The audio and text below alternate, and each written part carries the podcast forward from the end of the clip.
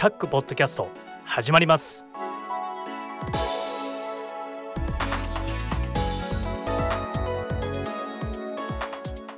皆さんこんにちは。タックポッドキャスト3第21回目の始まりです。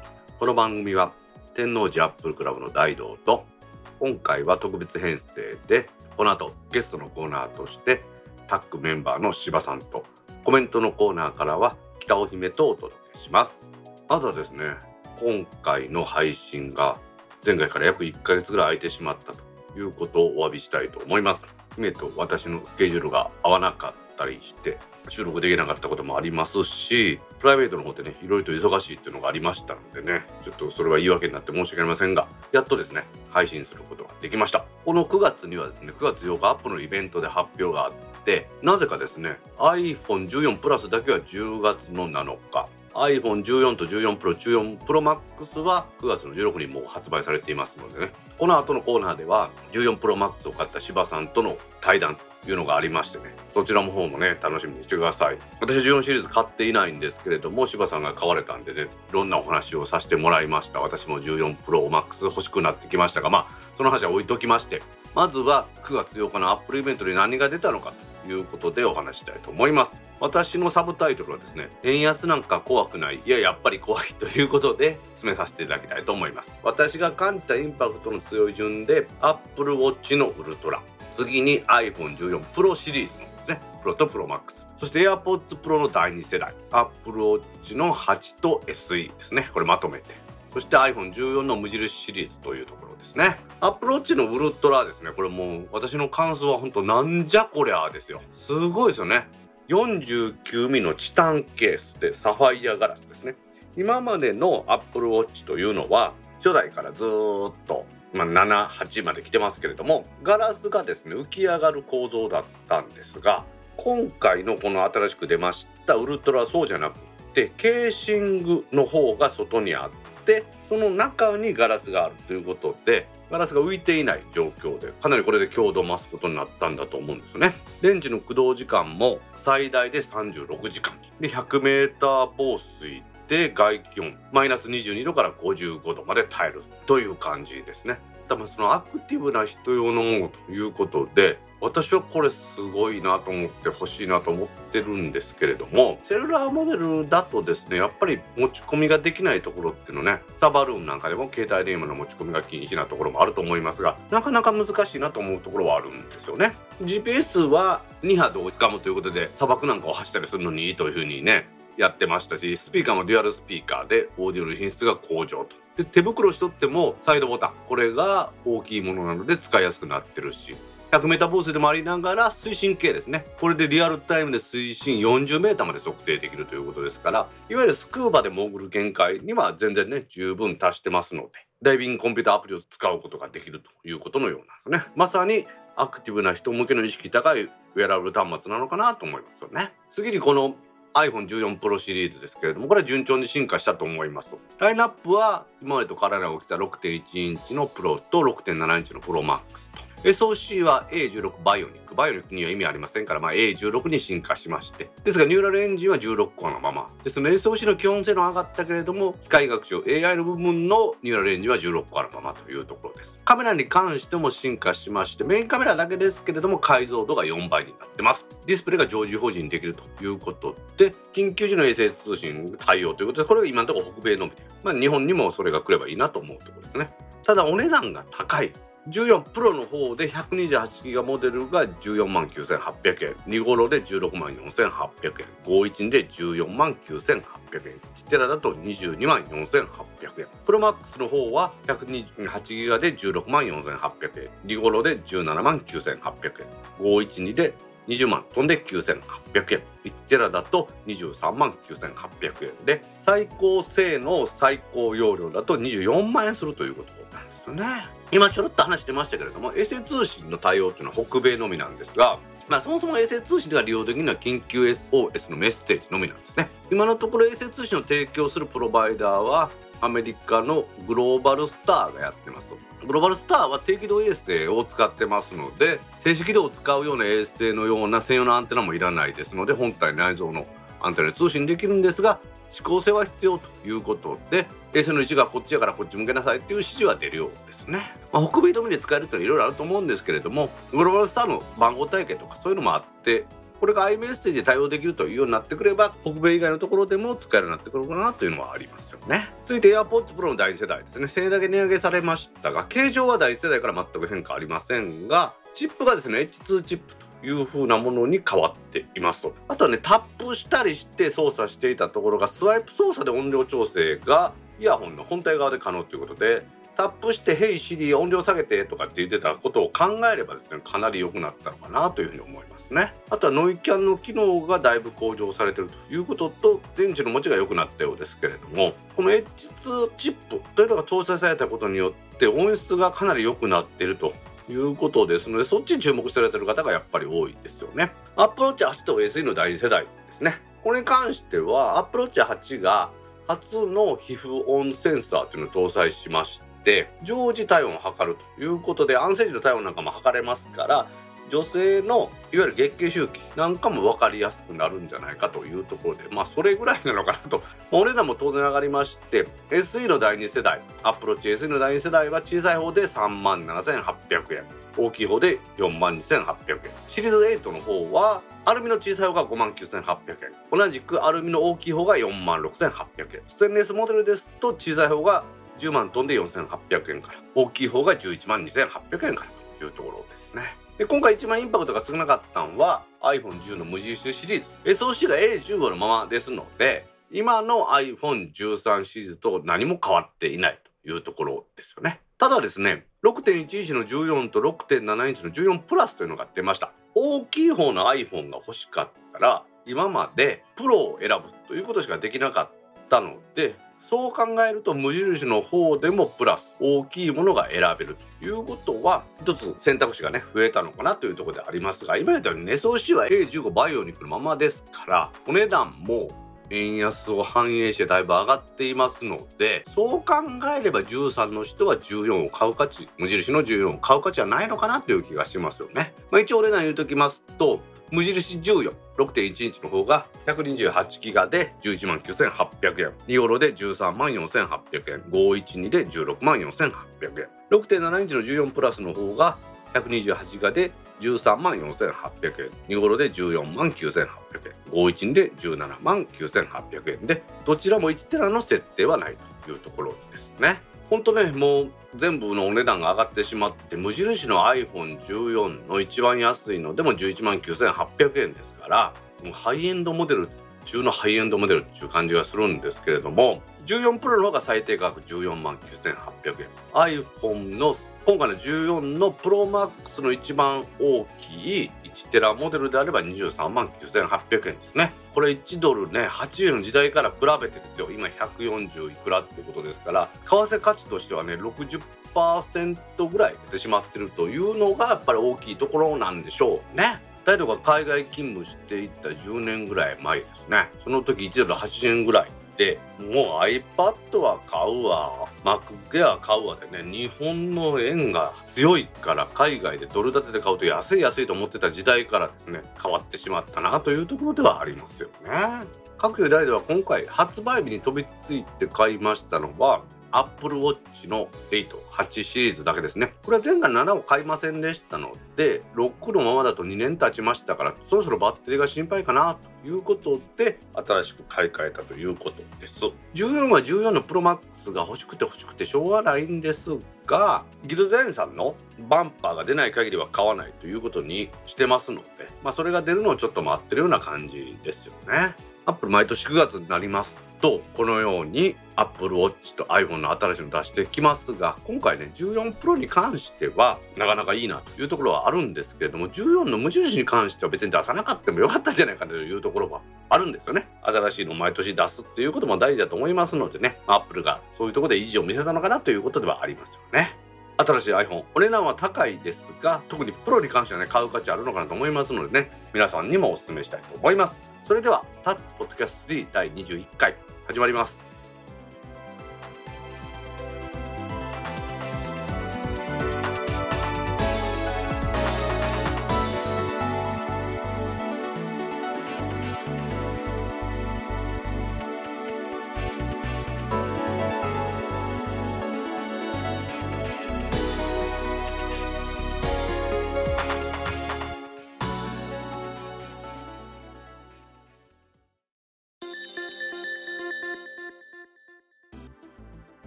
今日は天王寺アップルクラブタックの副代表音楽部長でもある柴さんをゲストに iPhone14 Pro シリーズにつきましてお話したいと思います。柴さんよろしくお願いします。はい、えー、よろしくお願いします。私は実は14ですね。14の無印も14のプラスも14プロも14プロマックスも買ってないんですが柴さんはこの14プロシリーズ買われたという噂を聞いたんですけれども。発売日にはい。アップル丸の内で朝8時45分に iPhone14 Pro Max 512が受け取りに行ってきました、素晴らしいですね。ご予約はあれですか？アップル公式サイトから初日にやったってやつですか？そうですね。あの9時になって3台 iPhone、iPad を立ち上げてはい。バチバチバチバチっと押して、はいはい。まあ、結果的に確か iPad がうまく一番初めに通ってそれで予約をしたっていう感じですね、おー iPad で使われたのはアップル純正のアプリですか？それともブラウザーの方ですか？あのアプリです。あやっぱアプリなんですね。はい。それで通ったのが9時何分ぐらいですか？9時確か5分とか4分5分ぐらいやったなと思うんですけど、例の公式の先に入力できるとかやっとくやつをお昼の間にやっとったっていうやつですか？それがあのお昼の時点では買う気なかったんですよ、ななるほど。あの予約日のお昼の日には買う気なく。全く買う気なかったんですよね、はい。でなんか7時過ぎぐらいかなんかそわそわしてきて。そうそういいですねそうそうん でなんかこういろいろとこうそっから調べ始めたんですよね、はい14プロのなんかはいはいはい。良くなったところみたいな、はい。まあなんか買う理由を探し始めたって感じですよね。ちょっと柴さんらしくないですね。柴さんの名言買ってから悩めというあの言葉にタッグメンバーはみんなですね。はい。それに心を打たれて買ってから悩んでる人が多いのに柴さんらしくない。そんな買う理由を考えるなんて、やはりこの値上げがですねあの、うんうんうんそこをちょっと躊躇させるぐらいの大きなインパクトがありましたよね。まあインパクトありましたよね。プロシリーズの方の今日の話は特化したいと思ってるんですけれども、はい。プロの128ギガちっちゃい方のプロですね。これで14万9800円最低のお値段ってことですね、はい。そうっすよね、はい、マックスの方の一番でかい1テラに至っては23万9800円でちょっと笑いが出てきました。すいません。笑い出ますよね。23万円ったら結構なもんですよね。柴さんでもこれはちょっと躊躇したってことですか？いやちょっと躊躇してさすがにこの金額まあなんかこう買う理由はどこにあるかなと思ってこれは買う理由があるなって思って21時を挑みましたね。21時。なるほど。柴さん最大の買う理由は何ですか？4800万画素のメインカメラ画素はい数、はいはいこれがまあ単に4800万画素かと思ってたんですけど、はいはい。なんかこういろいろこう読んでいるうちにこうん。のアップルが狙っているところって、なんとなくその4800万画素っていう画素数の余裕を使って1200万画素の綺麗な写真を生成するみたいなうんまあうん。単純にそういう具合かなと思ってたんですけど、はい。なんかこういろいろ読んでるとそこにはアップルの方が取り組んでるチャレンジとかがあるように思えてきたんでこれはちょっと見てみたいなっていう気持ちになりましたね。今柴さんがおっしゃられたように私13プロマックスなんですけれどもはい。13プロマックスは1200万画素そうですね。これ全てが1200万画素ですが、はい。今回の14プロはメインカメラいわゆる1倍のやつですよね、あれが4800万画素になったんですよね。そうなんですよね。まあ、逆に言うとメインだけっていうね。でメインがつまりは縦横が倍になったからかけて 2×2 で4倍になったっていうことなんでしょうね。はい。あーすげえな。これやっぱり実感しますか？その実力を。これがあの実感したのがまず一番分かりやすいのが、まあ、いわゆる暗所というかはいはい暗いとここうですね。光量の、はい。はい、少ないところで撮った時に、うん。まあ、結局その4800万画素を1200に落とし込むっていう部分にこう、うん。足りない光とかそういったものを補いながらより綺麗な鮮明な写真を生成するっていうのはなんとなく見てて分かったんでいわゆる13プロを持ってる人とはい。同じ場所を撮影したんですよね、まあ、14プロマックスで、はい。はい。はいこう拡大しないと見えないような速度標識をぐっと拡大した時にあ夜の街をピッと何気なく撮った時に。夜の街をパッと撮った時に、ねなんかあんあんまり変わらへんなうんみたいなことを言ったんですけど、うん。ちょっとこう拡大とかしてるとパッとその標識があってそのまあ30キロ制限っていう標識やったんですけど、はい。赤と白とね字がくっきり色もちゃんとった状態で見えたんですけど13プロの方で拡大したら30という数字は見えるんですけど赤と白っていう部分がちょっとやっぱり色がなんかもうモノクロームに近いような感じになっていてはいはい数字もちょっとにじんでくっきりとはしてないしまあもう別物というか本当2世代ぐらい違う昔のスマホのカメラの進化ぐらいにうん。拡大した図がちょっと全然違ったんででその写真ちょうだいって言おうかなと思ったけどなんかもうその前に僕はうわ全然違うってこう喜びすぎてたんで その写真なんかもらうわけにもいかずなんか比較をねこう Facebook とかにもあげようかなと一瞬思ったんですけど、はちょっともらえなかったっていう。なるほど。あの標識ってことは丸いところに赤い縁取りがあって真ん中が白くて数字が書いてあるって、あのあそこですね。そうですそうですあれがやっぱりりその赤い縁取りすらやっぱり13プロだったら弱いっていうことですね。弱かったですね。白のコントラストでもですね。そうですそうです。でこれはちょっと本当にね見見るともう一目瞭然なんで、うん。もう何かそそのあたりなんか暗いところでちょっと遠くのものを拡大したっていうのは多分分かりやすい。違いがあると思います、これはフォトニックエンジン低照度の時に使われると言われてますけどやっぱ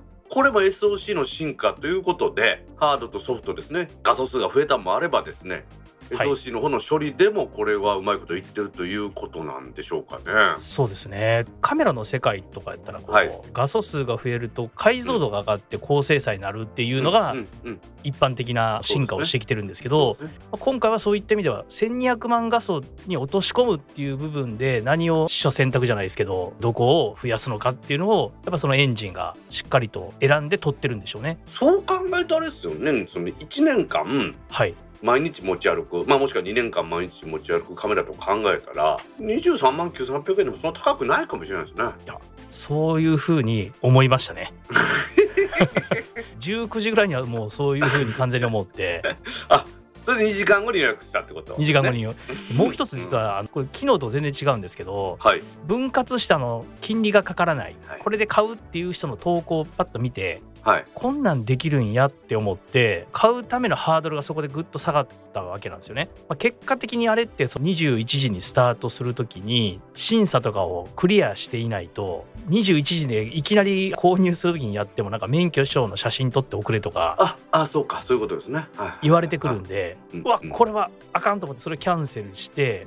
はい。あそうやそれで iPhone をそれキャンセルしてつながった iPad の方でクレジットカード処理をしたっていう。そうそれそれで iPad で買ったんや。今流行りのあの後払いの分割のやつですね。そうですそうです。クレジットカードに変わると言われてるあのあの仕組み何でしたっけ？ペペイディでしたっけ？ペイディとアップルが。かですかね。そちらだとやっぱり先にその手続きをしてっていうことなんですね。そうなんですよね。それをやうんみんななんかやってる人はやってたんでしょうね。でうん。一回クローズされたじゃないですかあのアップルはい。はいはいストアが。はい。でその前にやってた人はまあいわゆる勝ち組というやつでしょうね先にそれの登録化してあっという間にあとはものを選ぶだけでできたということですね、はい。もう今言ってましたけどこのペイディのサービスを使うと金利ゼロで36回分割払いっていうのができて、24ヶ月目に2年後にアップグレードしますと iPhone 古い iPhone というかその時買った iPhone が下取りされて支払いが不要になるっていうのもあるんですよね。そうなんですよね。そう。そうそれをちょっと魅力を感じてはいはい。買う気になったけど結果的にはそれでは買わなかったっていう。今回柴田さんは12 Pro はい Max からのアップデートですよね、はい。そうなると古い方？これははい今のところどうされるんですか、うちの末っ子に行きます。あそれは問題ないですね。そうですね私も13 Pro Max 買った時は12はソフマップに売ったんですけど、はいはいはい。下取りよりずっといい値段で売れたんですよね。そうなんですよね。結果的にそっちの方がねあの状態が良ければいいみたいですそうよねですよね。でもご家族に使ってもらうっていうのが一番の実は有効利用ですよね。確かに。それは有効利用やと思います。買い替える理由にもなるんで。そうですよね。私もその12プロの時に妻にこれ使うって言ったらそんなでかいのいらないって言われて 今の13プロマックスなんかもっとでかいからいらないって言われてますんで。まあそういう意味でこういう切り抜きとかね今回ダイナミックアイランドとか、はい。こういう画素数とか、はい。ハードウェアの部分をうん。求める人は新しいのを求めていくけれども、うん。まあ、ソフトウェア的に考えたらね本当2年前でも2年前どころかもうちょい3年前とかでも全然今でも使えてますよね。ますよね。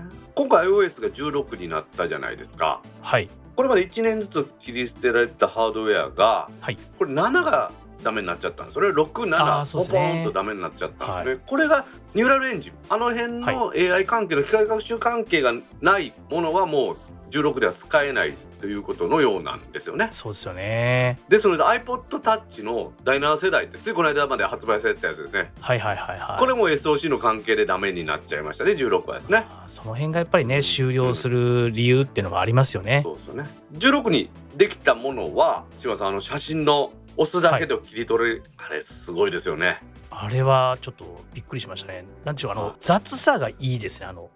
そうですね。そうですね。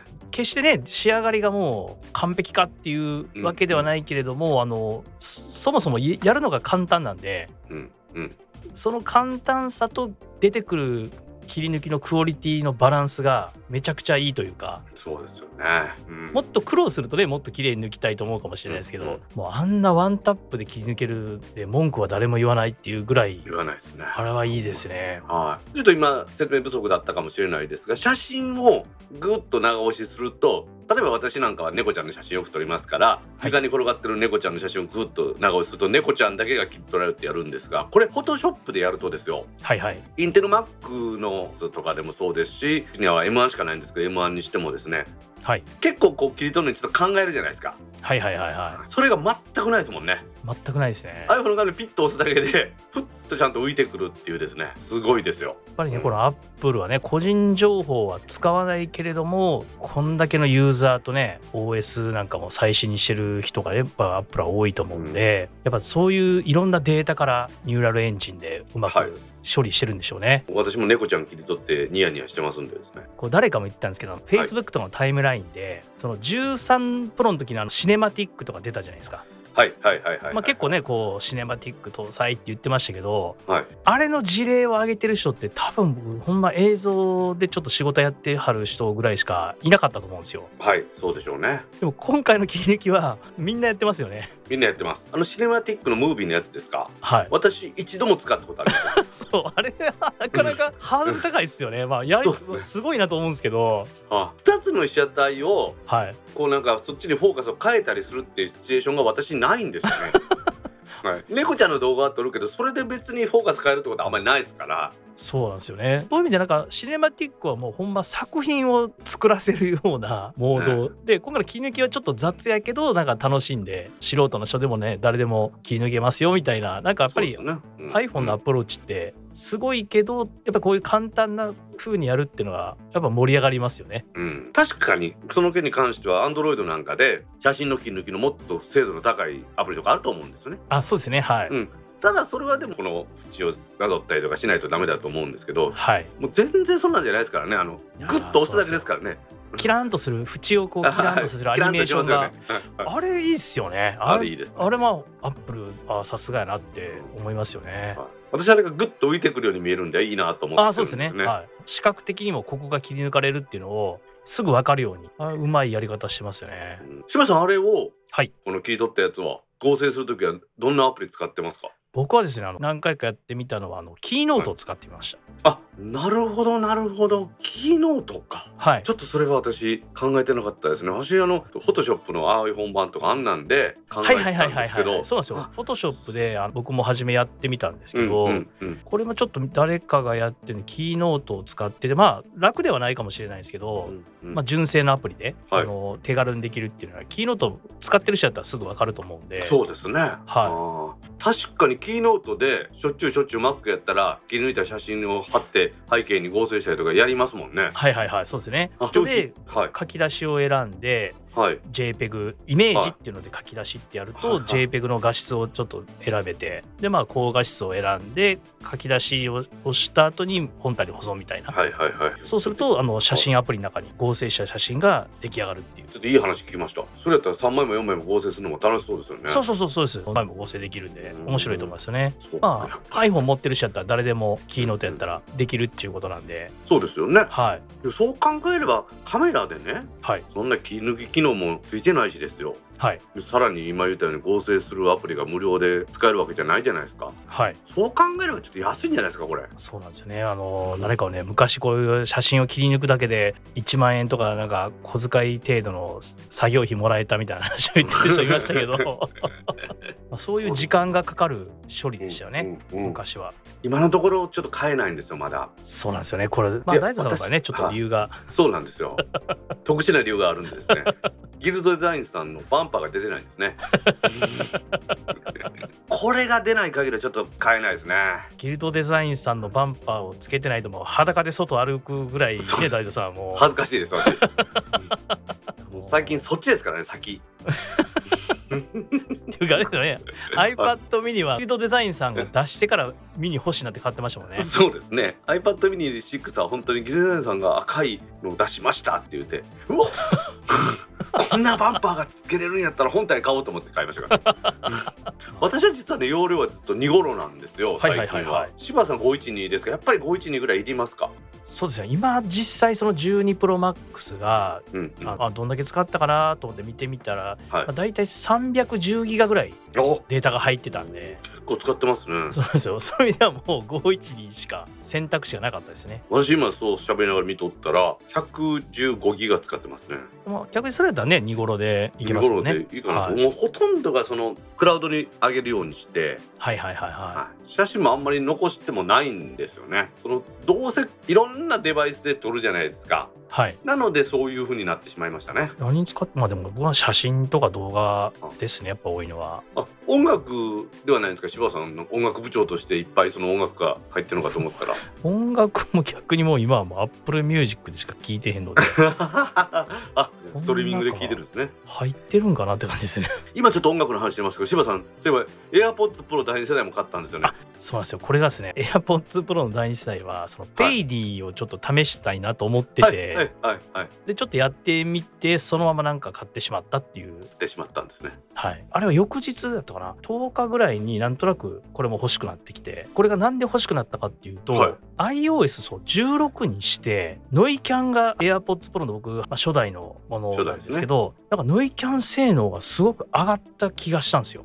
でおそらくこれは確実にノイキャン性能が、まあ、良くなってるというか何かというとこう散歩に行って犬の散歩ワンコの散歩に行ってはい。近くこう鉄橋みたいな電車が通るんですよね。うんうんうん。そこでノイキャンしてても結構うるさく入ってきたのが、はい。ガタンガタンっていう音がですね。そうなんですよ。そこがめちゃくちゃそこのノイズキャンセリングが効くようになったんですよ。ほうこれ明らかにあの下がったって思わせるものがあったんですよね。でそこで今度のものっていうのがいわゆる外音の取り込み。ここの部分になんかいろいろなテクノロジーをこうね集結して出してるみたいな話があった時に、なんかノイキャンでこういうチューニングとか機能が向上したり性能が向上するっていうのがあるんかと思ってたんですけどこの外音の取り込みって多分もう全く新しい技術かなと思ってで外音はあんまりか違いが分からなかった。んではいはいはい。でもここまで言ってるってことはこれハードウェアもちろんプロセッサーが変わってるってことはいだと思うんですけどはいはいはい。5つに変わりましたからね。でそれがちょっと妙に楽しみになってしまってそれでちょっと欲しくなりました。今回お値段こっちはね1000円しか値上がってないですから。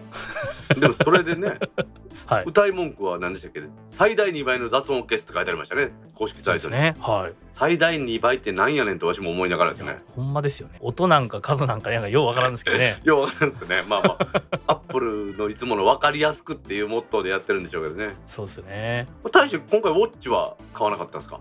ウォッチは買わなかったですね。ウォッチはねウルトラっていうのが出てあれもいいなと思いいながらやそうですよね。興味はすごく持ったんですけどで僕はもともとそのアップルウォッチケースが小さい方のケースずっとはい使ってて、そうなるとウルトラになるとね2ランクアップぐらいになりますもんね。うんめちゃでかなりましたからね。そこがちょっといいけどちょっと自分には合わないかなっていうところですね。うん。まあ、私もアプローチは小さい方を使ってますから、まあ、今回も8のちっちゃい方にしたんですけど。大斗さんはウルトラじゃないですか、ウルトラはですね買い足す可能性があるなと思ってます。多分もうあれでしょう。すでにウルトラが欲しいと思うんで。はい。欲しいとはもうずっと思ってます。あー。で普段は8して休みの日はウルトラっていう。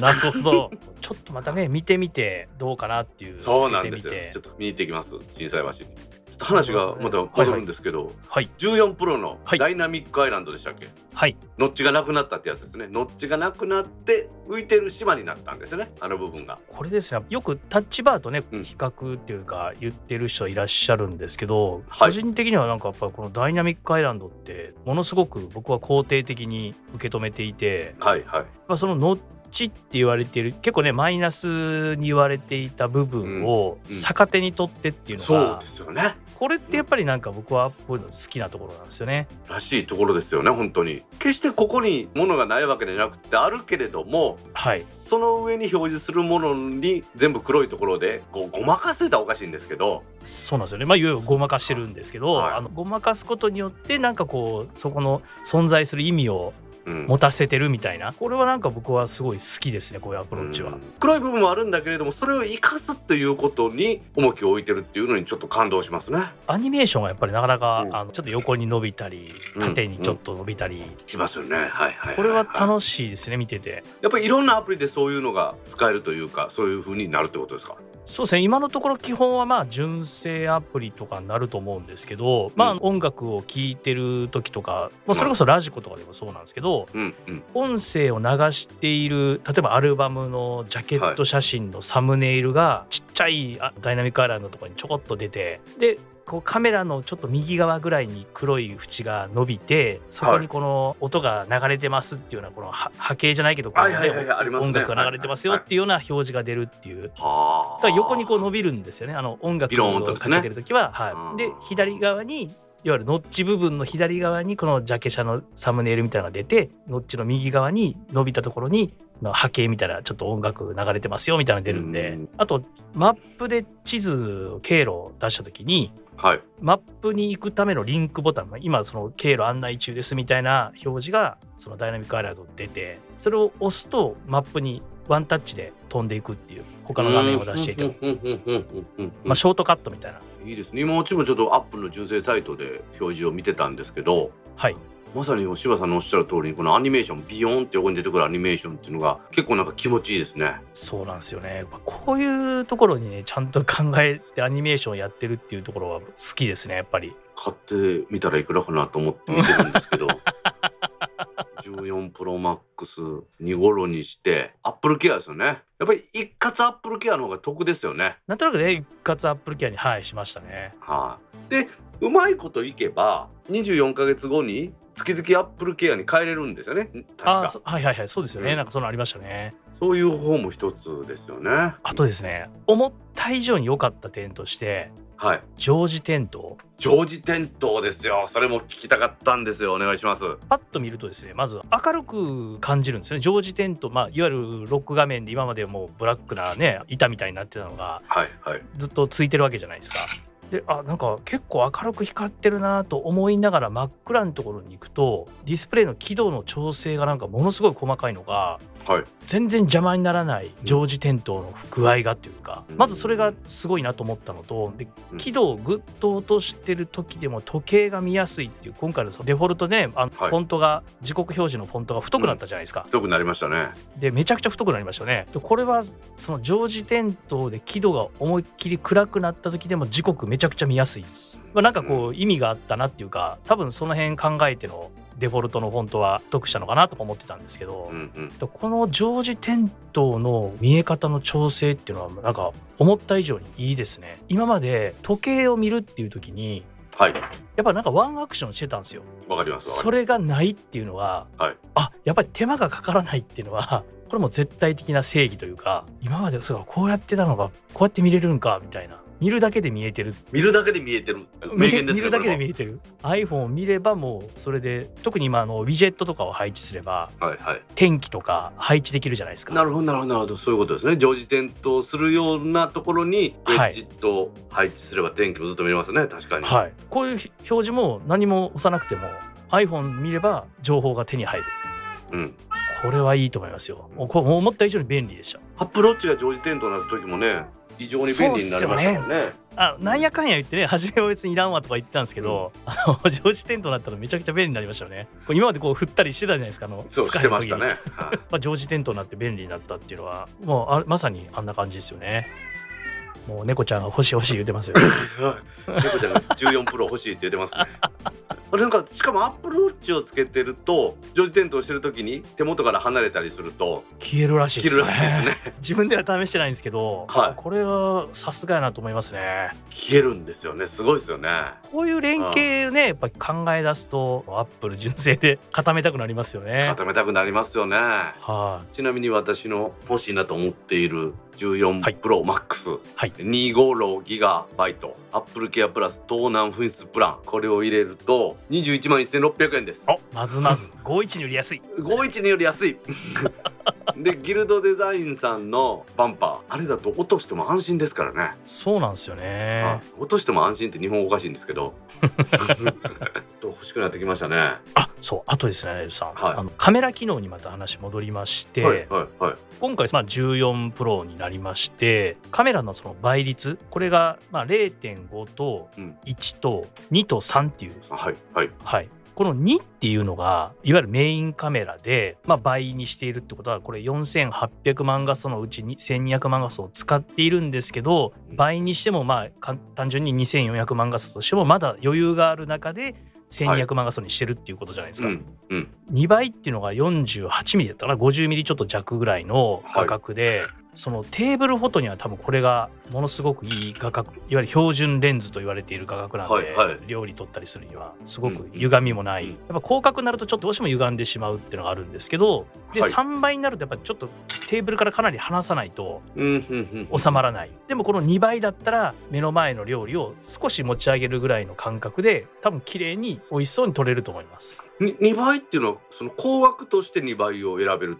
っていうことなんこれはおそらくメインカメラで単にあのデジタルズームっていうかトリミングですかね。きっと。なるほどな。それが4800万画素になったからこそできるってことですね。そうなんですよ。何気にこの2倍っていうのは一番僕は今日もちょっとラーメン食べた時の写真撮ったんですけどこれはいいと思いました。じゃあ4つ切り替えがあるってことですか？4つ切り替えがあるってことです。あー今13プロマックスだと3つですもんね。そうですよね。はい。ちょっとじゃあギルデザインさん頑張ってもらわなあかんな、うん、あ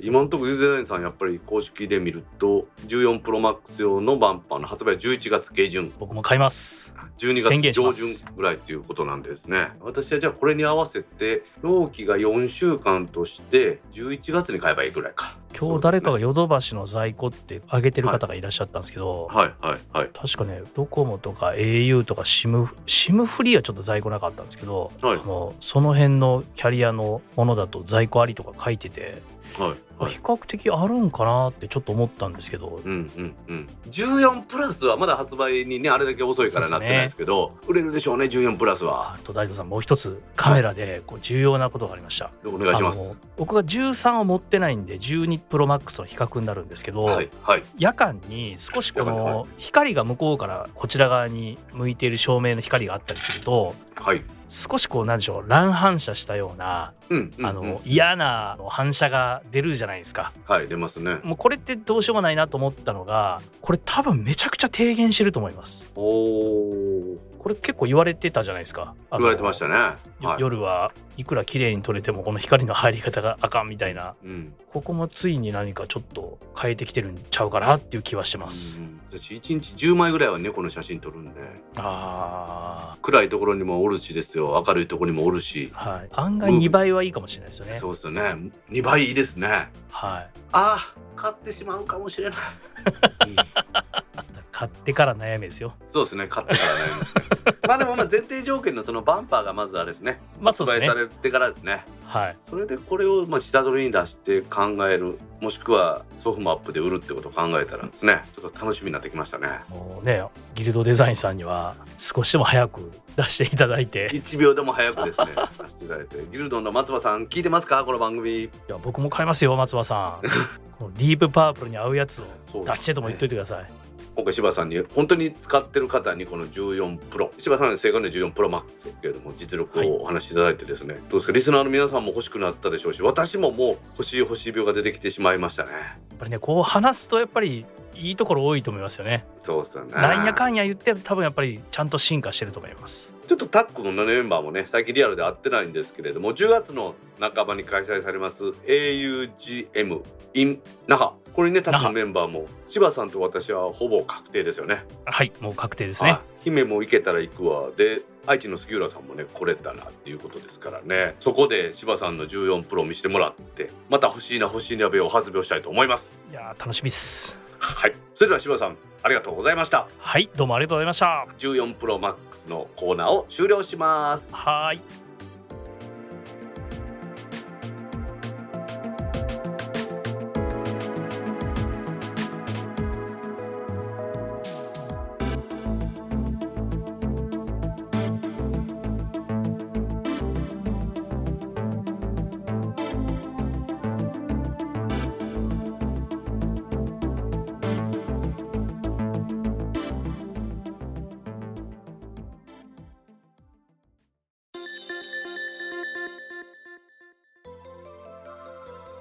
ポッドキャストにいただいたコメントを読んでいくコーナーです。このコーナーからはタッグメンバーの北尾姫とお届けします皆さんコメントありがとうございます。今回はね前回から間空きましたがたくさんのコメントありがとうございますまずはじめに Facebook ページにいただいたコメントの中から一部を紹介します。はいお願いしますまあ UI はダメでしたしコンテンツもですねすべて黒船に持っていかれるのも仕方ない気がします。8月27日に亀川修作さんからコメントいただきました。はい上川さんコメントありがとうございます。ありがとうございます。今このアク扉って知ってます？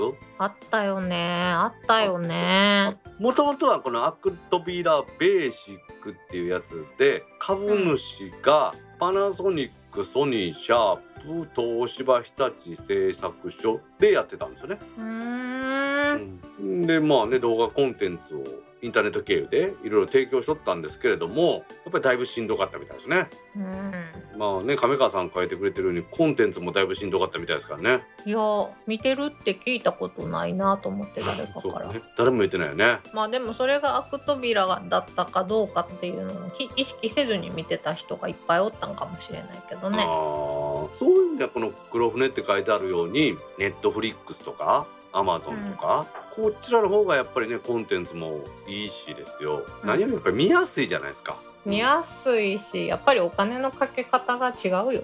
あそうね。例えばアマゾンのプライムビデオで言うたらもちろん Mac でも見れるし Windows も見れるしスマートフォン、Android、iPhone 見れます iPad 見れます Apple TV ね私なんか持ってるの見れるしもちろん Amazon の Fire TV でも見れるじゃないですか。映画見とってですよ。あちょっとお風呂入ろうかと思ってじゃあお風呂に持ち込んで iPhone で見るっていうのもできるわけじゃないですか。うん。そうなるとやっぱりこのアク扉では勝てないですよね。なんかお風呂についてるテレビを思い出すよ。ね昔パナソニックのやつでありましたよね、まあ、そういう意味ではもうね UI もダメだしコンテンツもダメだっていうことでいよいよ解散するということで解散したんですね。実際にはですね。8月31日で。会社の生産自体が今年いっぱいで終わるみたいな感じですね。へえ。最近動画配信サービス何使ってますか？今はネットフリックスとプライムそうね。うちもネットフリックスとプライムと Hulu ですね。有料は。ほほほ。フールも入ったんですか？Hulu も入ってます。TVer はまあ無料です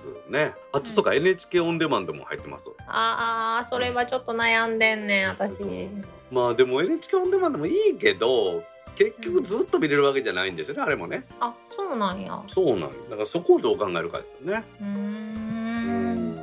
まあコンテンツとしてね NHK 優秀なのいっぱいありますからそれが見れるっていうのはありがたいですけどそれがじゃあずっと見れるかっていうとそうでもなくてっていうところがあってね。まあ今はねテレビが Android を搭載でアプリが入って Netflix や Amazon のプライムを見れるっていうのはありますからへえ。さらに言うとですよこの前電気屋さんでやってましたけどもなんかチューナーが入ってないテレビとかあるんですよね。へえ。テレビなんか見ませんアプリは搭載できます。だからネットフリックスとかアマプラとか Hulu 見ましょうってやつですね。へえでそういうチューナーのないテレビやったらね NHK の受信料を払わなくていいのかなっていうところもあるし、まあ、難しいところですわな。払わなくていいよ。ね動画配信サービスもいろいろありますけれども日本の配信サービスはもうとことん負けてるということですはい。亀川さんコメントありがとうございました。ありがとうございました。続きましてディスコードサーバーにいただいたコメントの中から一部を紹介します。はいお願いします。はい。例のプロレスリングみたいなホーム作うちの最寄り駅にも2025年度以降に設置されると発表されました。先日早朝のことでした。駅の方から貨物列車の非常ブレーキで停車の音とかなり長い時間にわたって汽笛を鳴らし続けていた音が響き渡りました。これはただならぬことが起こったぞと思ったら数分後に JR 西日本の運行情報アプリから通知が最寄り駅で電車とお客様が接触したため列車運休とのことさっきの音のことだと思うと胸が痛みました。ホーム策があればこの事故も防げたのかなと思うとホーム策の設置が急がれるように思いました。トム忍者猫さんから8月28日にコメントいただきました。はいトム忍者猫さんコメントありがとうございます。ありがとうございます。例のプロレスリングみたいなホーム作っていうのはうちのねシーサーブログにも載せてますけれども上にギュイーンとあのワイヤーが上がるやつですね。うん。姫がこんなん大丈夫かって言ってたけどあれ実は強度が丈夫で人間がもたれかかったとしても電車に触れないぐらいの強度があるらしいんですよね。そんな風に全然見えないよね。まあそうですけどね。きっちりとした強度あるらしいですようん。もう一度見てみたけどそう思われへんかった。実際もたれかかってみた。らめっちゃ怒られると思うけど、まあ恋だったらねあの間からすり抜けたりとか。まあこれはホーム作であろうがプロレスのリングみたいなネットであろうがですよ。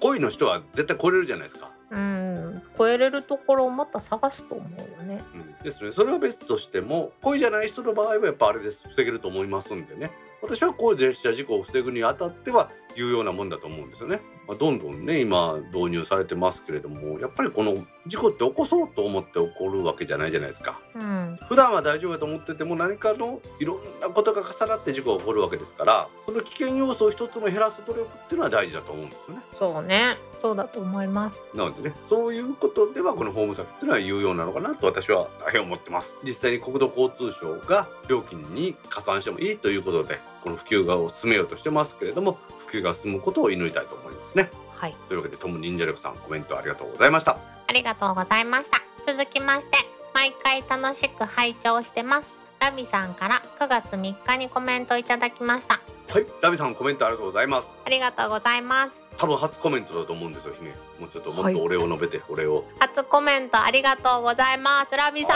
ん、本当にありがとうございます。まあ、毎回楽しく拝聴してますというねコメントいただきましたけれども楽しいのは私のやっぱりニュースだと思うんですよねこれねうん、なんか今日すごい収録久しぶりな気がするわ 久しぶりよね。久しぶりですよね。なんかいろんなことが重なって伸び伸びになってったですよね。うん。その理由はほぼ私のせいなんですけどね。うん。まあ私も都合が悪くなってお休みしたことあるけどな。次の日大道さんが今度都合が悪くなってしまうっていうね。いや私もね姫のね普段のお仕事の内容をまあねちょっとしか知らんですけどそれに近い仕事に変わったんですけど姫の日々の苦労がよく分かりました。いやそんなに苦労しとらんで私。もいやー言うとるやん。いやー言うとるわ。いやなんかねちょっとずつちょっとずつ声が近づいとるなとは思っててんけど 今だいぶ接近してるやろ。なんかいつもすいません。もうこのノイズは消せない。ノイズとしての猫の鳴きは消せないんでもう諦めます。ノイズっていうか多分ね同じやと思うで。姫のところの電子パーソナリティや電子レンジの音と一緒ですね、電子レンジの音なんてさせたことないけど。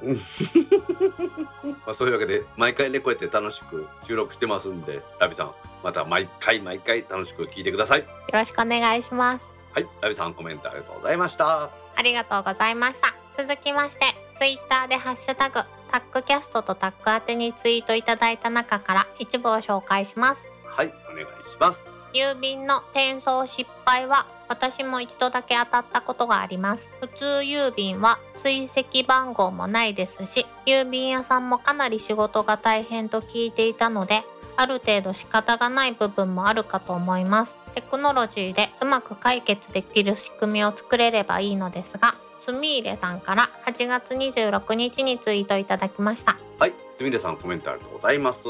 ありがとうございます。ワモタの声のねパーソナリティのすみれさんからコメントいただきました。はい。姫がね言ってたように転送が全然来てないんじゃねえかっていう話の続きですね。うん。あのあともうずっと来ておりません、ここ1ヶ月ぐらい転送郵便を一通も見たことがございません。うちも引っ越しをしましたけど逆にあれですもんね。転送郵便の方が多いですようちは。いやふ多分普通はそうやと思うねん。1ヶ月に一通も来ないなんてことある？ないはずですけどね何 ?DM とかは転送しないでいいシステムなんかな？そんなことはないでしょ。でもそのヤマトとかにで来る DM あるじゃないですか最近。うん。これは郵便物ではありませんとかで書いてあるやつあるでしょ。あ佐川で来るやつとか。あんなんとかは転送がされないっていうのはしょうがないんでしょうね。郵便局に言ってるわけやから。でもそれでも姫が言うように1ヶ月来ないっていうのはちょっと考えにくいですよね。ーもう一度電話してみようかな。スミレさんのやつは転送失敗紛失なんで明らかに送ってきてるはずなのに、送ってこなかったんで紛失したっていうことが分かったっていうことなんでしょうねこれはね。えでも私免許の更新はがきやで。紛失やん。免許の更新はがきはね来るはずですよね。なんやろなんかこういうご時世やからちょっと遅れてんのかなと思ったけどお誕生日過ぎても3週間ぐらい来なくて。3週間嘘やね2週間か。あこれは危ないと思って。でも姫免許の更新はがきが旧住所に来るってことは免許の住所変更してないんですか？うんもう引っ越してから2ヶ月後にお誕生日やったからもういいかなと思って。ああ同時にやろうってことですね。そうそうそうそう。ああなるほどえほんで来た？うん結局来てないであ直接免許の更新センターに電話してであの来てないんですけど更新したいですって言って住所変更も一緒にしたいんですけどって言って予約取ってもらった、そうねああそれもできるわけよねやっぱりね。すみれさん1回だけ言うけど姫の場合1回じゃないよねこれどう考えてもね。頑張ってね多分半年今7ヶ月目やけど多分10通も来てないで。もう7ヶ月も経つ？私が引っ越したのが5月ですからそれに比べて、ね、姫の方がちょっと早かったですね。ああそうだね。この郵便局の人も大変やと思いますけどね。こううまくねここは抜けないようにやってもらいたいもんですわな。大事なものが 届いてないんじゃないかと思って。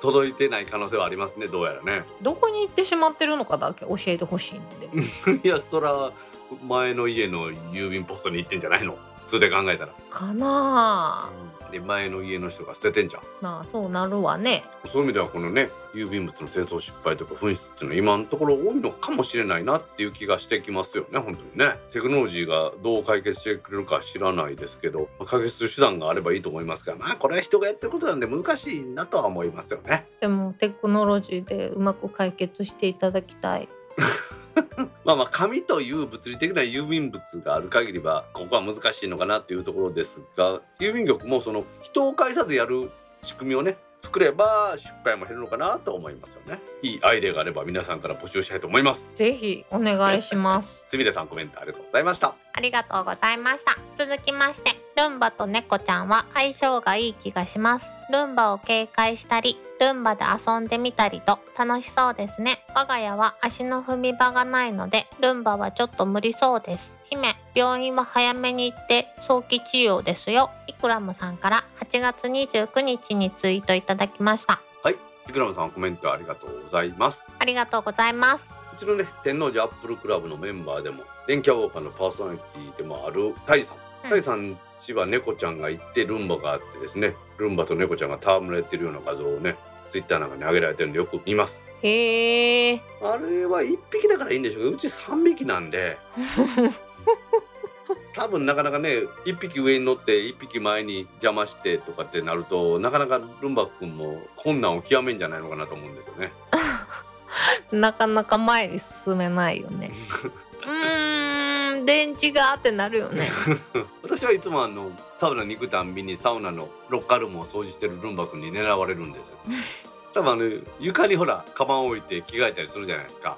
ああれがだからマッピングしているルートに物があるのでうまく避けられないというかこう行ったり来たり行ったり来たりするんだと思うんですよね。まあでも可愛いですよねルンバくんね。ーうん愛おしいね姫病院は早めに行って早期治療ですよというイクラムさんからの言葉ですけどこれどう思いますか？承知いたしました。おっしゃる通りでございます。私もこの前ねあの皮膚科に行って年取ってくるとなんかイボみたいなのがいっぱいできるじゃないですか。うん老化現象。同意しかしたくないけどさ、ううん。んそれで私あの脇の下になんか大きなイボができてそれを店に行ったらうん。CO2 レーザーって今あるんですね。うん、あれで切りますって言われて。一瞬やろ？チュッてやったら終わるやろ、ビビりながら行ったんですけどなんかもううん、数秒で終わりました。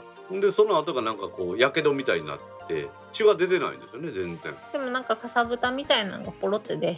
そうそうそうそう。うんでもそれも全然普通に治りました。びっくりしましたね。めっちゃ簡単よね。君もやったことあんねや。うんなんか私目の近くにようできんねやんか。おー今も多分できやすいとかあるんやと思う。なんか知らんかったけどあんなに簡単に取れるんやったらもっと行こうと思って保険適用やったらもうめちゃめちゃ安いですもんね、うん。うん 私美容皮膚科でやってもらってるよ。いやそれは行くんや。ほんだら。うんなんかさすがにポコってなってるのは気になってほっといたら大きくなるよって言われてとってうんうんうん。でそれ以外もちょっとお腹痛いとかさそういうのも行った方がええよ。ああそうね。この前あの何かで当たった時はこれはお薬を自ら飲んではいけないと思って。何かいけない菌が体の中にいるんやったら出してからにしようと思って。でも結局病院に行かずに終わりました。元気でまあす、O157 とかね毒素出すようなやつやったら危ないですからやっぱりそこはね高熱が出たりしたら受診してもらいたいもんですわな。素直やな。承知いたしました。はい。じゃあイクラムさんのね良いアドバイス病院は早めに行くというアドバイスをいただいて君も素直に認めましたのでイクラムさんこれからも当番組よろしくお願いいたします。またアドバイスお待ちしてます。はい。イクラムさんコメントありがとうございました。ありがとうございました続きまして天王寺アップルクラブの大道さんも言ってたが M1M2MacBook は Windows PC で Windows PC は Mac じゃないのだよ。グリーンヘルメットさんから8月30日にツイートいただきました。はいグリーンヘルメットさんコメントありがとうございます。ありがとうございます。これは私が常々言ってますように MM2 の MacBook とかですねそういうのでは私の iMac でもそうですけれどもパラレルそれ上でちゃんと ARM 版この Windows の11動くんですよね。うん。なので便利に使ってます。今は実際に正規ライセンスでも使えるようになりましたんで、だけども逆のパターンの Windows PC で MacOS は走ることはないんですよね。うんうんだ昔調査捕鯨とか言ってねあって言いましたけど M アーキテクチャになってる Apple シリコンのものでは難しいと思いますんでそういう意味では Windows PC で MacOS は走らないよということなんですわ。そうなってくるとパラレルスが最強ってことやろ？うん、まあパラレルスは Mac の中で Mac も入れれるしさらに Windows も走るからもうすごい便利ですよね。うんパラレルスのね坂部さんとはね梅田で飲んだりしましたよね姫3人で。ねえもうなんかすごい昔な気がするよね そうねあんな感じで飲み会なんかできへんもんね。うん。駅ビル中華に行ったよね。そう駅ビル中華に行った。町中華の美味しいとこいっぱいあるもんねあっこね駅ビルね。ね坂部さんにも会いたいな。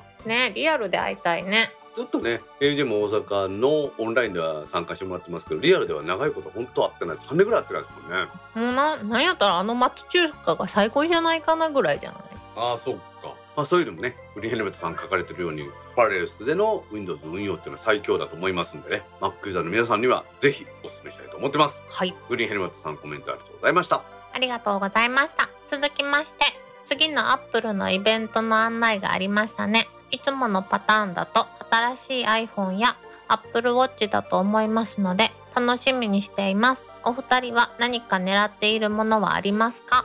私は時期的に Apple Watch の買い替えかなと思っています。ヒロ岩尾さんから9月1日にツイートいただきました。はいひろいわさんコメントありがとうございます。ありがとうございます。はい、9月8日にアップルのイベントありましてね、いろいろあさんとは天王寺アップルクラブのオンライン定例会でもいろいろとお話ししたんですけれども、私もアップルウォッチの新しい8は買いました。もう買ったんやもう今回は iPhone はね、パスしてます、私は。あそうなんやだって、ギルドデザインさんのバンパーができてないんで。すごいなできたらちょっと考えようと思ってます。いいよねそういう選択肢があるってね姫はなんか狙ってるものありますか？今回の発表で。んいや、踏んじゃなくて、今回の発表されたもので。うーんと何が出たか知らん いやいや、いいんですよ。それでいいんですよ。一応でもこの番組はタックポッドキャストなんです。タックは何の役かしてます？天王寺アルコールクラブ。アルコールじゃねえよ。そうやったら天満アルコールクラブや。前の代表が言ってたもん。そういう意味では今回あまりねインパクトがあるっていうのはなかったんですけどまあまあそのインパクトがあったままあったんでねこれは前半を聞いてくれてるの皆さんもう分かってると思います。ウルトラとだけ言っておきます。ウルトラ？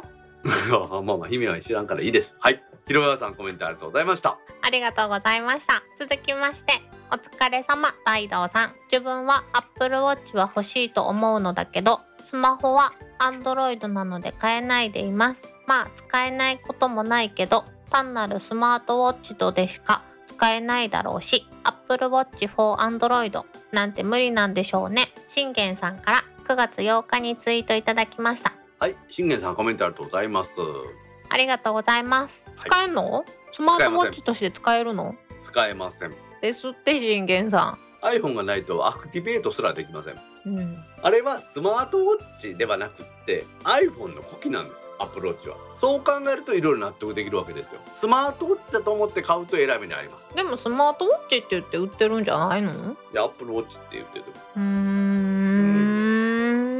だから iPhone を本体として iPhone とペアリングして iPhone の表示器として考える iPhone の呼気として考えるといろいろと納得できるわけですよ。ほと思います？う、うん、今伝わってないこのどうでもいい感じ。一生懸命 Android でも使えたらええなって言ってくれてるんですけどそういうふうには思わないっていうことですが。でもさアップルウォッチしか選択肢がないでしょ？アンドロイドは無限だよ？あでも違うか。iPhone でも別にアプリさえ入れればほとんどのスマートウォッチは使えますからね。Google さんのスマートウォッチはいつ出るんやろなまあでも Google のスマートウォッチもね今年の秋にいよいよ発売するみたいですからね。丸型やからかっこいいと思うんでちょっと考えてみたらそれは。いりません。しげさんコメントありがとうございました。ありがとうございました。続きましてタックキャスト遅ればせながら拝聴。シフトと8を同時押ししつつ引き剥がされまいとする猫ちゃんが想像されて癒されました。坂瀬プラスさんから9月10日にツイートいただきました。はい。プラスさんコメントありがとうございます。ありがとうございます。これは原稿にあの大量のアスターリスいやもうなんか前回と前々回は大暴れやったよね。ク 大暴れですね。今回は大暴れしとったんですけど部屋から出てきました。あら。実はですね私の机の側面にですね猫ガード用のボードを設けたんです。へえ。これでだいぶ猫の侵入を防ぐことができました。悲しいね。ご飯が欲しいんで来るはずなんで。いいやん。でも普段そんなにこうへんやろ？普段全く来ないですよ私のところには。収録中パラダイスやんじゃん でもね重いんですよひげ剥がそうとすると。めっちゃ文句言うしね。めっちゃ重いでしょ。ふきゅーキュキュキュなぜかその後喧嘩するんですよ。もうなんか欲求不満なんやろうね。自分の部屋みたいな感じでおるみたいですうちの長男は。私のおる部屋は。えもう長男やからここは自分の家やと思ってるんじゃないの？いやそんなことない。寝室はどうも三男が自分の部屋と思ってるみたいで。へえ。担当があるんや。縄張りがある。縄張りが そら余計怒るわ。でもあの引き剥がされまいとはするんですけど私の机の上に何もこう爪を立てても引っ掛けるもんがないのでうん。簡単にいけます。ただ文句は言うね。ふぎゃーふぎゃうちの兄ちゃんなんかベッドにおる時にこの抱っこしてその他のとこ連れて行こうとしたら爪立てるからベッドごと一緒に上がってきますからね危ない。にゃんこの手が危ない。ペットついてきとるやないかと思いながらですね。シフトと8を押すと皆さんアスタリスク。これ日本語キーボードでもそうなのえ私今ないやん日本語キーボード。姫んところのマックもわしのお風呂やから英語キーボードか。そうそうそうそう。あ、そうかそうかそうか。ごめんごめん。とにかく、シフトと8を押すというのは、うちの猫の特徴ですんで、皆さん覚えとってください。覚えないでもいいと思いますよ。プラスさんコメントありがとうございました。ありがとうございました。続きまして9時5分に予約完了。最速記録かも。あ今回 iPhone はドコモにしました。公式の準備機能便利そうですね。みどりんさんから9月10日にツイートいただきました。はい、みのりさんコメントありがとうございます。ありがとうございます。9時の予約開始でしたから、本当にもう、もうすぐ予約できたということなんでしょうね。っていうか予約完了やで9時5分にうん。すごいよね。で私今回この iPhone14 関連の争奪戦で参加してないのでちょっと詳しいことは知らないんですけれども。ウォッチは？ウォッチ？ウォッチはね、うん。あの発表の日にもうへえ、うん。私はあの発表の後すぐに申し込みましたんで、もう発表を聞いた瞬間にこれを買いだって思ったってこと？まあ実は私アップルウォッチ7をパスしてるんですよ。そうやったっけ？そうなんですよ。6なんですよそんなことあった？そんなことあった？パスすることなんてある？私はいパスしています。はい。ご期待に添えず申し訳ありませんでした。うんがっかりだ。がっかりすることないんじゃない？そんなんで。いやーパスしますって言いながら結局買うのが大道さんや いや7に関しては全く魅力感じなかったんでパスしました実は。ーん。でも次もさ、い。ギルドさんが中心やろ？まということはめちゃくちゃ魅力的なわけじゃないやろ？あ iPhone の話ですか？はい。そうですね。めちゃくちゃ魅力的なわけじゃないね。うんまあそうですね。わ言っちゃった。みどりんさんが予約したのに。そうじゃなくて今回は iPhone14 って言ってますけど 13S みたいな感じだと思ってるんですよ。ほはい、まあまあそういう意味です。うん。いやでもまあもう少し見ていって皆さんが持ってるのを見てあこれはすごいな買う価値あるなと思ったら買いますよ私は。うーんここはちょっとねわからないところですけどウォッチはねもうバッテリーも持ちが悪くなってきたので、まあ、ちょうどいい時期かなと思って買い替えます。そっかちっちゃいもんね。今回はナイキモデルがなくなったんですよ。え困るやん。いやそれがですねナイキモデルはなくなったけどナイキの文字盤は全部使えるようになってナイキはベルトだけがナイキベルトっていうのになったんです。へえだからもちろんナイキベルトのものを買いました。ほまあランニングに使いますからね。ううんうんうんうん。まあミートリンさんの話は iPhone の話なんですけどね。うん。えでも買ってないやん。二人とも。2人ともって私も姫もってことですか？はい。まあ姫は買うことないでしょうし。私はまあまあ何度も言いますけどギルドデザインさんのバンパーが出たら買うかもしれないです。今日何回目やろうな。そのプレッシャー発言。まあまあピクセルのバンパー出ないんでね、まあ、iPhone が買ってるんだなと思いますね。うん。趣味趣向の問題じゃないかうまいこと言うね。みのりさんのね、iPhone が届いたらまたね、どんな感じかレポートいただきたいと思います。なはいみのりさんコメントありがとうございました。ありがとうございました今回のコメントは以上です。皆さんコメントありがとうございました当番組宛てのコメントは Apple Podcast のレビュー、Facebook ページ、タック公式ブログ、Discord サーバーへのコメント、Twitter のメンション、ハッシュタグ、タックキャストなどでお待ちしています。お待ちしてます皆さん、今回はたくさんのコメントありがとうございました。ありがとうございました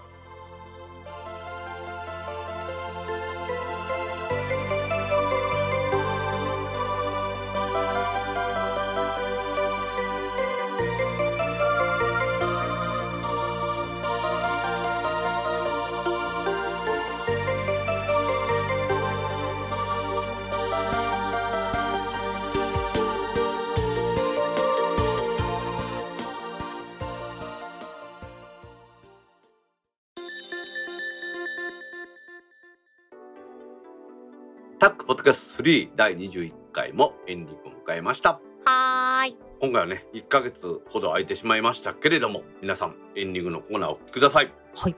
iPhone のサブ改善をほぼ2.0に設定したというお話をしたいと思います。はい。iPhone10 は発表されましたけれどもね大では相変わらず iPhone13 Pro Max を使っています。こうん。れはもちろんデュアル SIM が運用できますので iPhone12 の頃からですね1枚が物理 SIM もう1枚が eSIM ということで大道はメインの回線以外にもう1枚 eSIM で運用するっていうのをやってました。うん。で長らくね楽天の楽天モバイルを使ってたんですよ。そうね。姫もこれ使ってましたよね同じの。うん。でも楽天モバイルが1ギガまで無料。で1ギガから3ギガまで980円。で3ギガを超えたら20ギガまで1980円。20ギガを超えたら無制限で2980円っていうのをやってたんですけれどもうん。これが使おうが使わないか3ギガまで980円。うん。でそれを超えて20ギガまで1980円。20ギガを超えたら乱暴使っても2980円ということで上の方は変わらないんですけれども1ギガまで0円やったのをやめたんですよね。うん。で私楽天解約したんですよ。私もそれで解約しました。ただでも私としてはですよ昔々ね三大キャリアの携帯電話を持ち PSS を持ちポケベルまで持ってたぐらいですから通信できないところがあるっていうのが不安でしょうがないんですよ。はい。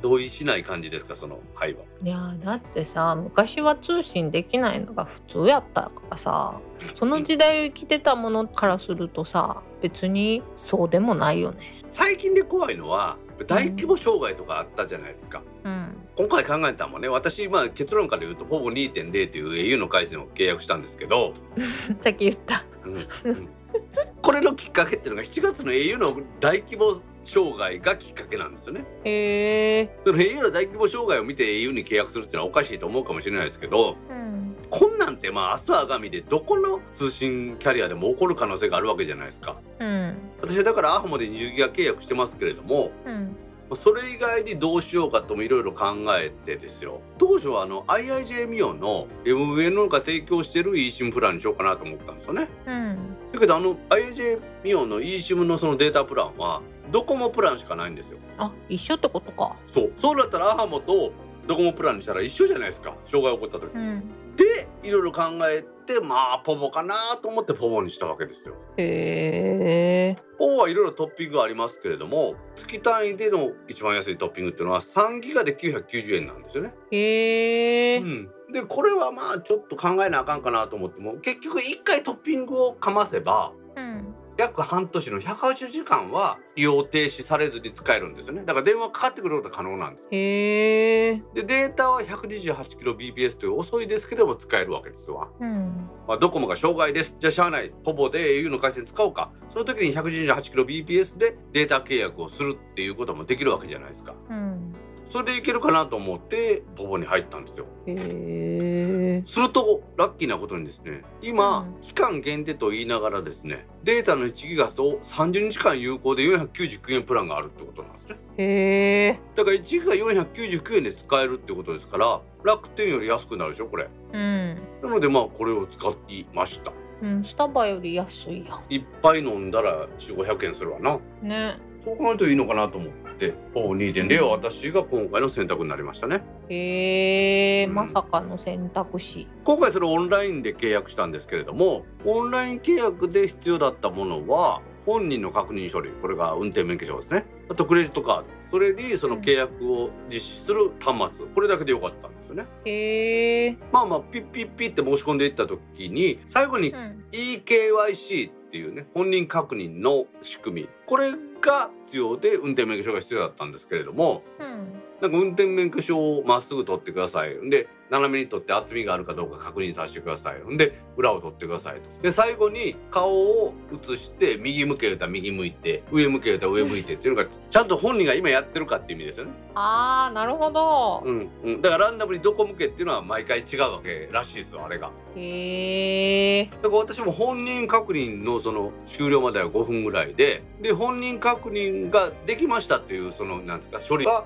もう1時間も経たず来ましたんで、へえ早いね。さっと開通しましたね。うーん。だから昔やったらそのショップとかに行って本人確認書類出してほら対面で紙とか書いてたじゃないですか。うん。あんなんがなくできるっていうことでやっぱりそれは私は便利やなと思いましたよね。いや便利な時代になったよね。うん、だから SIM を郵送であれば郵送することによって本人の確認をするなんかあったじゃないですか。佐川とか大和とかで受け取りするときに免許証見せてくださいとかって免許証を見てもらってほんで本人であることを確認して渡すっていうのをやってたこともあったでしょ？知らんそれ。あそんなんやってたんですよ。やっぱり本人確認が必要な時はね。へえ。ですがこの eKYC の仕組みをやることによってオンラインでもこれができるようになったので私はすっごい便利になったなと思いますよね。うん。ただ一個今回の契約に失敗談があるんですけど聞きます？うん聞かへんの？喋りたいの？喋りたいの？聞くって言うんじゃなくて喋りたいって言ったら喋っていいで。いやもう喋りたいわけじゃないですけどリスナーの皆さんが聞きたいかなと思って。わあそこは姫どう思うんですか？私は別にいいけどね。姫のこと聞いてんじゃないですよ、はい、リスナーの皆さんの気持ちはどうかなっていう もう言っちゃいな。大道言っちゃいなよ。なんかあれやな。ジャニーさんみたいなこと言うとんな。分かってくれた？じゃあ失敗の話をしますと。うん。今言いましたね。それで結局 QR コードが発行されてモバイル通信を追加という iPhone のメニューからその QR コードを読み込んだんですよね。うん。でそれを iPhone の中に入れてやるっていう時になんか前の楽天でのそのモバイル通信のその設定が残ってるように見えたんでうん。そのあこれ楽天残ってるやんと思ってそのモバイル通信を消すっていうのをやったんですよ。うんほんだら契約したてのポポ2.0を消してしまいましてですね。大道さんらしくない。するともう1回もらった QR コードは二度と使えなくなってしまいまして。あ石物再発行してもらうなってことで石物再発行ポポ大変やって昔聞いたことがあって電話しやなあかんとかですよ。あうん。って言うたんですけど進化してたんですがやっぱり面倒くさくてチャットで申し込まれたらダメなんですよ。へえ でチャットですいません eSIM の再発行お願いしますって言ってでなんか生年月日や名前や教えろとか言われてですよ。で最終的には囚人番号じゃないですけど自分の写真と一緒に本人確認の運転免許証と写真を撮ってそれをチャットで上げたら、はい本人確認できました。今から eSIM の再発行しますみたいな感じになってそんな感じでした。その日のうちにもう再発行してもらえるんや、はい。チャットですぐはできましたへえじゃあいいやん。じゃあいいんですけど私としてはだいぶ恥でしたね。いいやん犯罪者気分ちょっと味わえたやん。いやこいつ新規契約から1時間も経たず再発行申し込んどんでアホやないかと思われてますよね絶対。まあでもあのチャットでね AI じゃなくて人に相手してもらってちゃんと本人確認をしてもらえて、ですぐ出てきたんでまあ良かったと思いますよね。ねそっかその日のうちに再発行してもらえるんやったらラッキーやん。まあそうですね。本人確認のさえ終わればすぐ出てくるっていうイメージでしたね。まあそもそも削除しなければそんな屈辱受けることもなかったけどな。うーん悲しい。逆やったらなどうなってたやろな。え何逆やったの？誰かがそんなん誰かがそんなんしたらボロカスやろな多分な。ありえる？姫そんなんありえると思う？ってなんかイメージ悪くしたがってますよね私のね。でもあるあるよね。誰にでも起こりうることよね。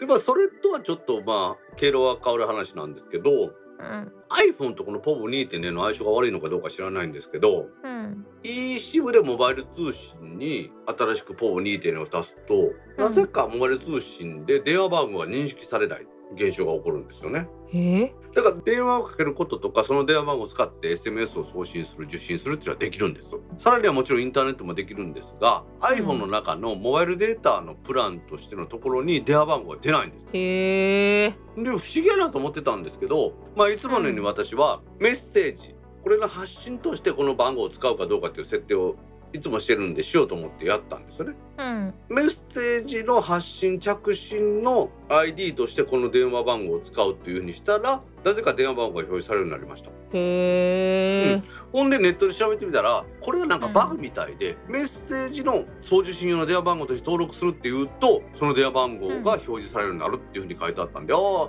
まあ意図せずできたんでよかったなというふうに思いましたね。はあまあいろんな細かい不具合っていうのはどっかであるんだなっていうのは勉強になりましたね。うんまあそれはもしかしたら姫が使ってるのはそれでは起こらないかもしれないですけど Apple の iPhone ではそれがまあデフォルトの不具合のようですね。あみんなまんべんなくそれになるんやうんそうそうそう。まあでも確かにそのモバイルプランのところに電話番号出なくても電話としては使えるし特に問題はないですもんね。うんそうねポボって言いたくなるよね姫もポポおすすめやでそういう意味では。うーんでも姫はあれか社用の携帯もあって社用の携帯が au やったっけ確か。ソフトバンクやねん。ああソフトバンクじゃあまあキャリアが複数やねんやったらそんなに問題ないんでしょうね。そうやね。ん意外と意外とね間に合ってる。自分の電話がドコモ社用携帯がソフトバンク。で何かあっても、まあ、同時に2つのキャリアが障害が起こるってことないと思いますからいけるんでしょうねこれでね。意図せずキャリアが違うからラッキーとは思ってる。うん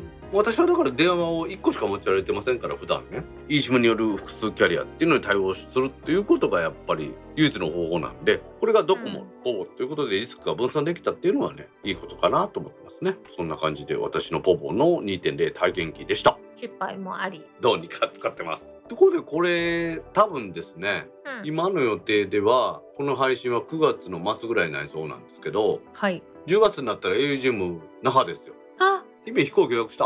いいえ。宿は？いいえ。えーどうするの？行くの？検討中でございます。検討中ですか？前向きに検討中ってことですな。行けたら行くわ。行けたら行くわか。まあタックで私は行くつもりですし副代表の柴さんも行きます。飛行機乗れんの？飛行機は頑張って乗ります。ほんまに。東京まで新幹線で行って柴さんに一緒に乗ってもらったらいいんじゃんいやもうねほんまにもう沖縄は飛行機で行くしかないじゃないですか。そうね。いいやんいいやん。大阪港あるやん。え？大阪から今フェリーないんよ沖縄行き。あわかったわかった。九州まで新幹線に行って、そうそう。鹿児島中央まで新幹線で鹿児島港から行くっていうのはあるんですけど楽しい時やん。間 時間かかりすぎるんで。時間かかりすぎるので山形から帰ってきたん誰？私もねさすがにその半日かかるぐらいやったらいいですよ。2時間で飛行機。新幹線は半日やったらいいですけど飛行機やったら数時間。うん。船やったら3日はちょっと無理なんです あそんなかかる？かかります。そうね。そうそうね。見えへんもんな。ちょっとちょっとね一応勤め人なんでそこまでの時間はないんですよ。うん。いやなんかさあの出発地点から行きたい島が見えるんやったらなんかいいよねいやもう。OK ラインよね。いやもう私何年間も船で出勤してたことあるんでもうそれはもう疲れるんでいいですわ。泳いだらいいやん。いやお泳いだらしんどいわ。まあそういうわけでね皆さんに沖縄でお会いできたらいいなと思っています。はい。それではタックポッドキャスト3第21回を終了します。はーい。次回のタックポッドキャスト3第22回の配信は未定です。はい。では皆さん次回も聞いてくださいね。バイニャー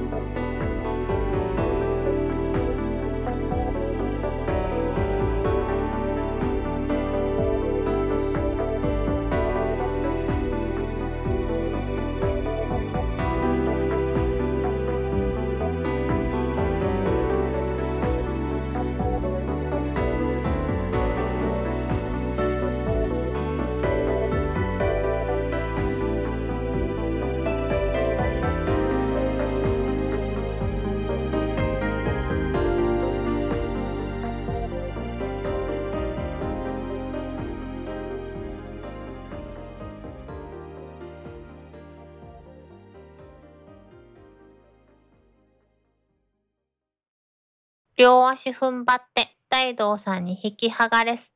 大道さんに引き剥がされま めっちゃ難しいな。両足踏ん張って大道さんに引き剥がされまいとする猫ちゃんを。んどっからや？両足？引き剥がされまいとするからでいいそこが難しいねんで大道さん。ちょっと言ってみ？引き剥がされまいとする猫ちゃんが。あら